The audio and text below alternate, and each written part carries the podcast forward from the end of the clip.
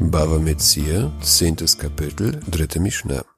Habait ve'aliyah shel shnaim shinaflu.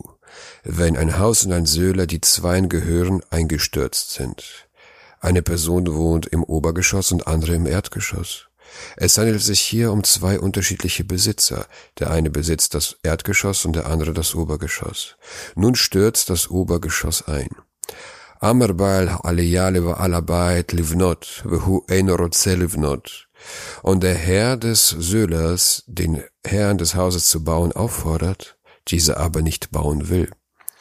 Der im Obergeschoss wohnt, verlangt von dem im Untergeschoss, dass er Mauern und Querbalken errichtet, damit er das Obergeschoss wieder aufbauen kann.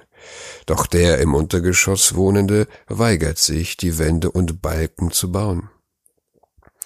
Haribala Elia bune et habait vedar betocha ad lo et yetziatav.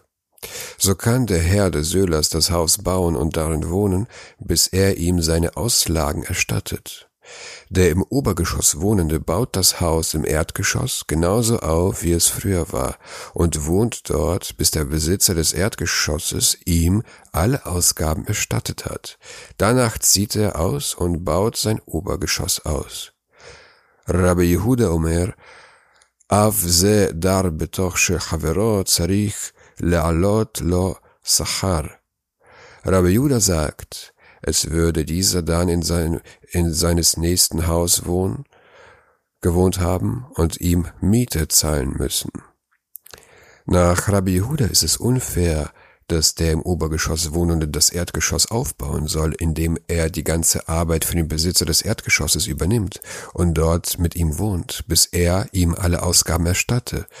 Denn im denn mit der Erstattung aller Ausgaben wird der Besitzer des Erdgeschosses zum Vermieter und der Besitzer des Obergeschosses zum Mieter, so dass er ihm rückwirkend Miete zahlen muss, da er sowieso keinen anderen Ort hatte, wo er wohnen konnte.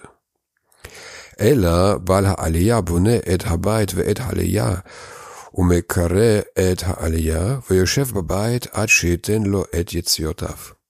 Vielmehr soll der Herr des Söhlers das Haus und den Söhler bauen, den Söhler bedachen und im Haus wohnen, bis jener ihm seine Auslagen erstattet.